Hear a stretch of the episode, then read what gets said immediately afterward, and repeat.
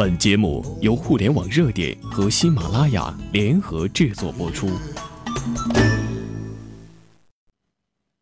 听众朋友好，我是主播秋风。综艺很热，近年来综艺热持续升温。二零一五年，平均每个季度都有近三十档的综艺节目上线。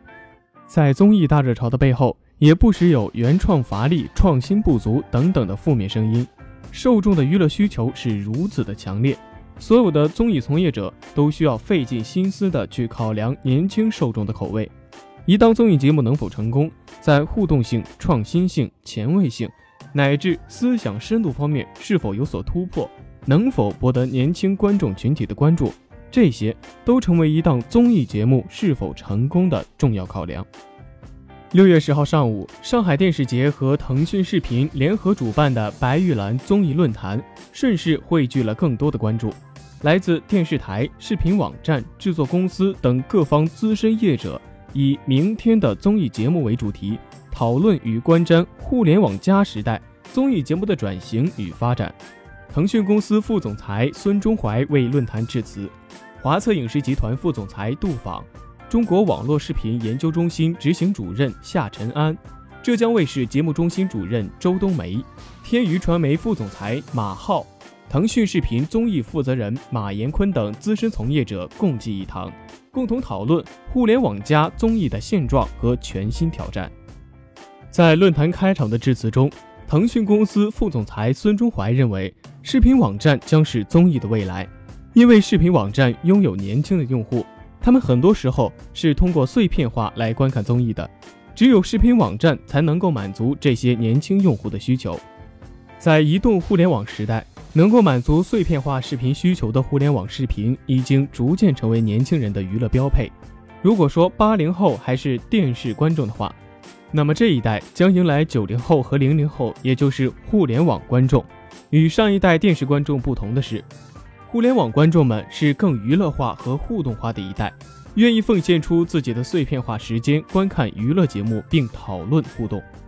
身为在互联网经营的一代，年轻的受众们对综艺节目的要求不低，互动性与娱乐性缺一不可。电视综艺节目一般以季度形式播放，很早就提前录制完成，需要兼顾多元化观众的观赏需求，无论是内容设置还是互动性，都受到一定限制。加上购买电视台原生综艺资源竞争激烈，购买成本高昂，受到电视平台限制较大，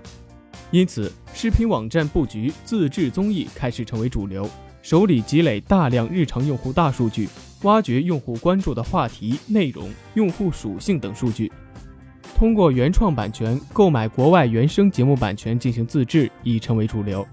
或许正是意识到这一大趋势，视频网站纷纷推出一系列原创自制综艺节目，目标正是指向娱乐和互动至上的互联网一代。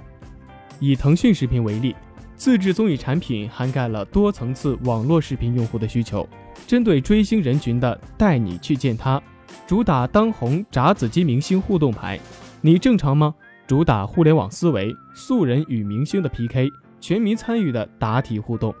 我们十五个则斥重金打造真人秀基地，融入大胆的野外生存内容。华策副总裁杜访提出，综艺节目模式和内容扎堆现象明显。当下综艺市场有两多：明星真人秀多和韩国版权综艺多。日月光传媒创始人易华对这种现象表示，他们不能跟着大潮流走，因为深圳卫视作为电视台有其不足之处。在大的竞争环境下面，只能做单点突破。周冬梅也表示，内容必须要多元化。浙江卫视也在尝试很多的新模式，比如素人真人秀。浙江卫视就有很多尝试，比如正在热播的创业类的真人秀《天生我材》之类的素人类的真人秀。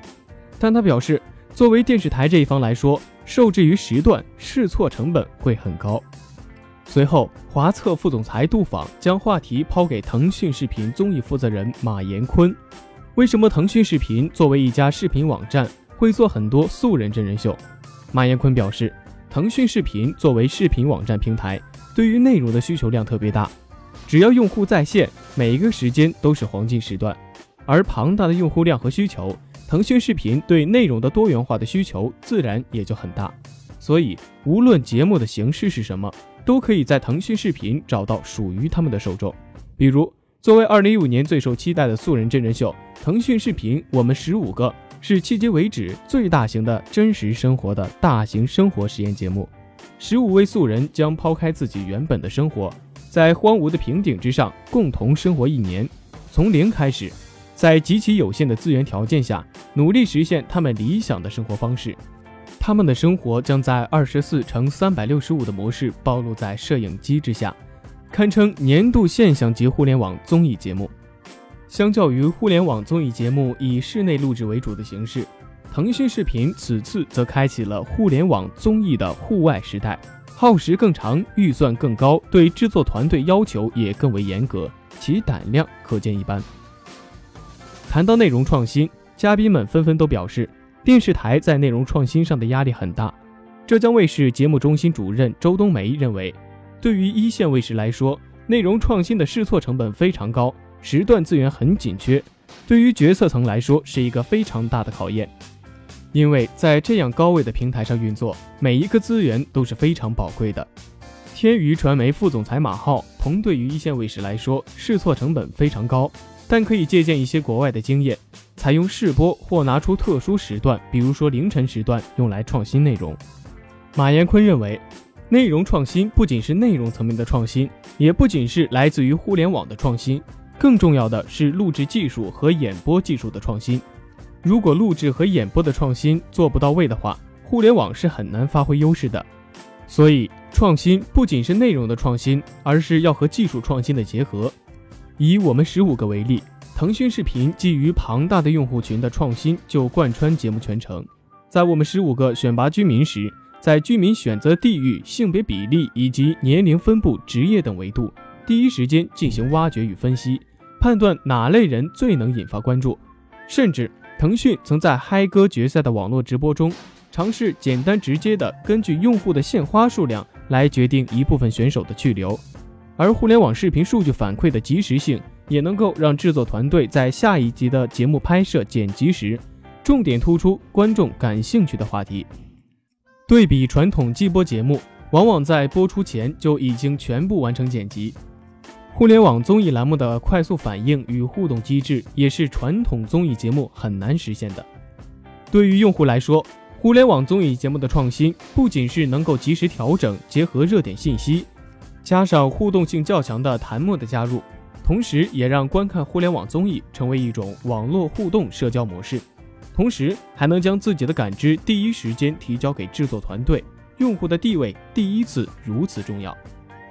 近年来，互联网自制综艺节目逐渐走红，用户们会发现什么时候都能够找到适合自己的综艺节目。在此次上海电视节白玉兰电视论坛，腾讯视频综艺负责人马延坤表示。做好互联网综艺节目的内容的同时，腾讯视频还有着自身的巨大优势，而这些优势则形成合力，可以将互联网综艺这个盘子越做越大。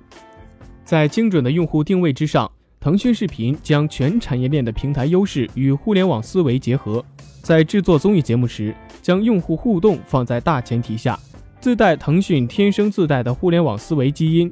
让互动变得更现实。带你去见他，强调粉丝与明星的线上互动能够影响到节目。嗨哥则用粉丝鲜花数据来判断明星人气，用户的意见也能及时获得搜集和反馈，反哺于正在进行制作中的制作团队，令内容更接近用户需求。这种先天优势令腾讯视频的互联网综艺的个性鲜明，定位也更为突出。